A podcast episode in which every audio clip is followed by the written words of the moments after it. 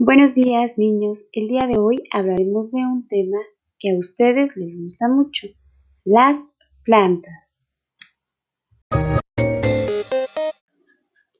Existen flores que son muy pequeñas y existen flores que son grandes.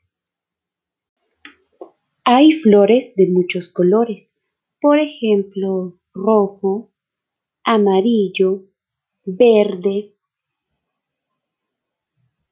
rosa. ¿Ustedes de qué otro color las conocen?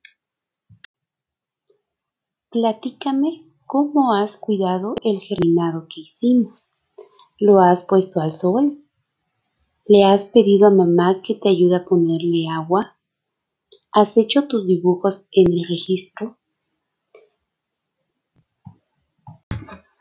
Deberás grabar con ayuda de mamá o de papá un video en el que me muestres cómo va el germinado que realizaste, así como los registros que has hecho.